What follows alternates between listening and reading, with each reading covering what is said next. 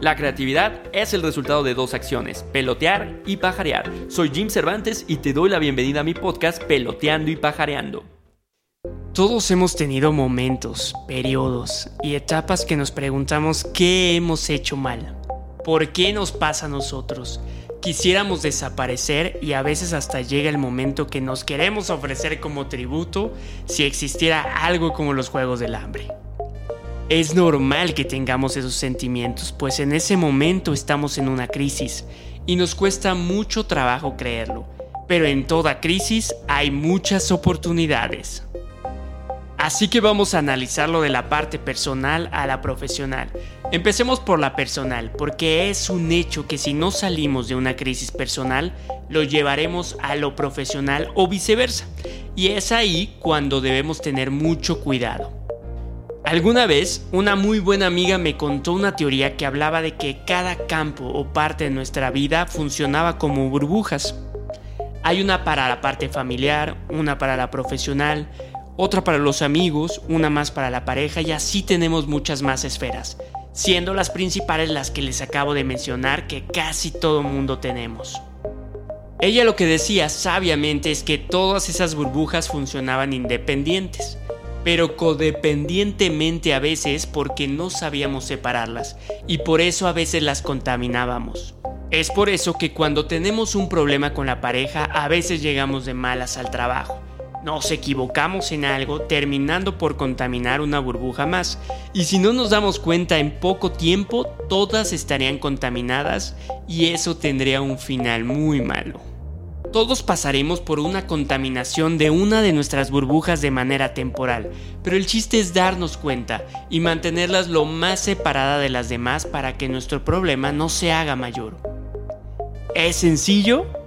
Por supuesto que no, pero al menos tener conciencia de esto nos ayudará mucho porque así cuando una esté dañada, si sabemos afianzarnos de las demás, podemos salir a flote y repararla pero si no es así, haremos solo un caos. No se trata tampoco de un audio de ánimos y decirte que todo estará bien, pero sí darte la certidumbre de que toda crisis pasa, no por arte de magia, pero con tu enfoque y paciencia saldrás adelante.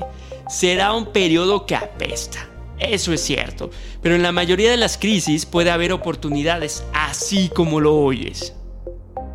A veces puede ser que no las veas porque estás tan en la oscuridad que cuesta trabajo, pero ahí es cuando debes prender la luz de tu vista y de tu corazón para encontrar lo bueno en el interior de esa desafortunada tempestad.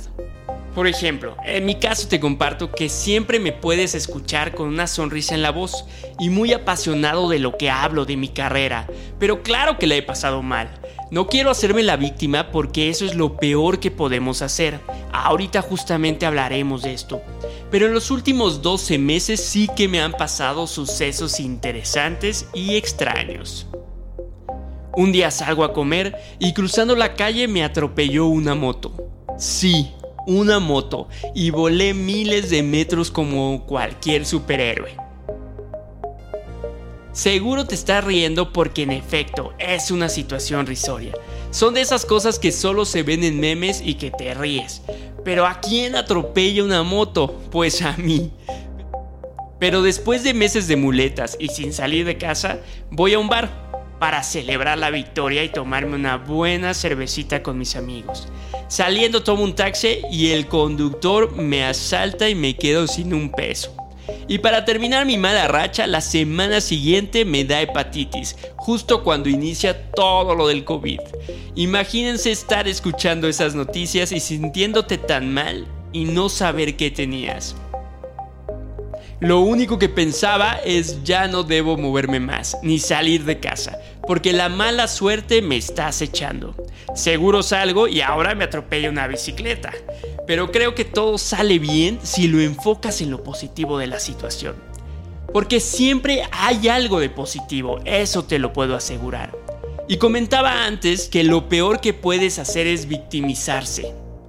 Porque eso no te va a ayudar a salir del problema en que estás. Y nadie está esperando para salvar a una víctima. Por el contrario, las personas le huyen a los problemas de los otros, no porque sean malas personas, pero porque todos tienen sus propios problemas. Lo menos que quieres ver es que una persona se la pase todo el rato quejándose. Queremos tener personas a nuestro alrededor que nos inspiren, que nos jalen para mejorar. Y no enfocaré el podcast en mí, pero si les quedó duda de qué fue lo bueno dentro de tanta mala noticia, es que aprendí a comer bien. De hecho, tengo el mejor peso después de muchos años. Aprendí a cocinar, me conocí mucho más, sé en qué situaciones debo reforzar mis protocolos de seguridad, cómo evitar exponerme. Además, he valorado mucho más las pequeñas cosas que antes pasaban por desapercibidas. Y si lo más importante es que a raíz de eso tengo una lista de proyectos profesionales muy interesantes en las que ya estoy trabajando. Si me preguntaran, ¿entonces volverías a pasar por todo eso? No creo contestaría sí, porque ya estaríamos hablando de que mi podcast es una secta para reclutar seguidores. Pero no me lo cuestiono. Obvio no tuvo madre. Y perdón por la expresión, pero sí hubo momentos de drama máximo pero estoy muy contento de lo que pude aprovechar al final de esa crisis. Y les cuento eso porque las crisis pueden ser individuales o colectivas. Ahorita vivimos una que es colectiva en la parte económica, donde seguramente muchos conocidos, emprendedores que apenas se habían animado y trabajadores independientes la están pasando muy mal. Y por eso quiero que sepas que no estás solo o sola, que muchos hemos pasado por esos malos momentos. Y que cuando ya pasó y volteamos hacia atrás, vemos que la oscuridad desapareció y el mundo se volvió a llenar de color y algunos de esos colores son más brillantes que antes. ¿Por qué se dice entonces que las crisis son oportunidades? La realidad es que las crisis no son la oportunidad, somos nosotros la verdadera oportunidad, porque estos factores externos nos mueven de una zona protegida nos estiran en nuestras habilidades, porque después del estrés del desconocimiento y no saber qué hacer, estaremos más fuertes en carácter, en habilidades, en destrezas y sobre todo conoceremos diferentes maneras para afrontar cualquier otra situación. Y si te pones a observar, la historia lo comprueba, ya que de las mayores crisis salen los inventos, las vacunas, el avance tecnológico e incluso la sociedad se puede educar más rápido de lo que son años de estudios. Es justo porque una crisis no se detiene, no tienes la oportunidad a veces de llorar, de sentarte a pensar, existe una presión tan alta que o te mueves o la misma tormenta te lleva. ¿Cuáles son las recomendaciones que te hago en una crisis profesional? Pon en alto o en stand-by la esfera personal. ¿A qué me refiero con esto? No a que cortes a tu pareja o te divorcies, pero que no le muevas mucho.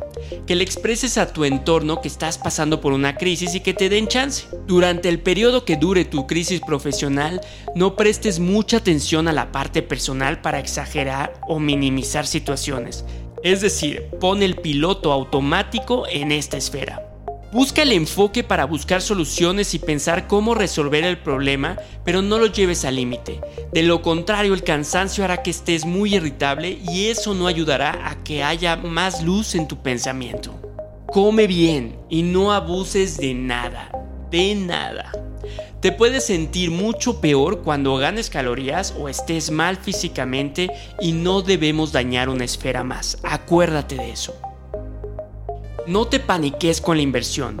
Sí es momento de reflexionar y pensar en la eficiencia de cada moneda que estás gastando, pero sé inteligente en dónde ahorrar. No ahorres en lo que está conectado directamente con el ingreso de tu negocio. Eso sería muy mala idea. Pide asesorías, escucha webinars gratuitos, pide recomendaciones, mas no hagas lo primero que te digan es momento de escuchar y llenarte de pensamientos y conocimientos para decidir qué es lo mejor que hacer en un tiempo después. Haz test and learn. Esto siempre te lo recomiendo, pero empieza a hacer pequeñas pruebas para ver qué resultados te darán y cuando veas que una funciona, direcciona tu inversión ahí. No prostituyas tu idea o negocio. Es una palabra fuerte y sé que estás desesperado, pero la crisis pasará si dañas el valor y el diferenciador de tu negocio, eso se quedará y tendrás peores consecuencias en el largo plazo. Comparte con tus colaboradores la situación, sé transparente más no alarmista. Hay que comunicar la situación por la que se está pasando en la compañía para pedir apoyo, para pedir ideas, pero no expandas el miedo a los demás. Dale certidumbre de que todo pasará. Es momento de ser creativo. Esas horas que pierdes en lamentarte, úsalas para crear nuevas ideas. Apunta lo que más puedas en una libreta y después analizarás qué te sirve y qué no. Nunca viene mal expandir la red del networking. Comparte tu situación. Seguro hay personas que pueden ayudarte alrededor. Y por último, sé disciplinado. Sé que cuando un barco entra en medio de la tormenta te gustaría salir corriendo, pero siempre es importante tomar el volante y marcar bien la dirección para salir ileso de la situación de pánico. Recuerda, siempre existe alguien alrededor que estará contigo en las buenas y en las malas. Y si yo personalmente te puedo ayudar a escucharte o a darte un consejo, no dudes en escribirme en mi Instagram peloteando y pajareando. En nuestra vida viviremos más de una crisis. Las sufriremos, pero también las agradeceremos cuando veamos las oportunidades que creamos a partir de ellas. Con esto llegamos al final de nuestra segunda temporada. Escucha todos los episodios que te hacen falta y muy pronto regresaremos con nuevos temas y mucha creatividad. Si te gustan estos podcasts, corre la voz y comparte. Espero te sirvan para pelotear nuevas ideas y recuerda nunca olvidar estar allá afuera pajareando para descubrir nuevos mundos que se convertirán en oportunidades y negocios para ti. Sigan escuchando todos los episodios de mi podcast Peloteando y Pajareando por Spotify o en Apple Podcast. También puedes leer frases de inspiración en mi Instagram Peloteando y Pajareando. Nos escuchamos la siguiente temporada.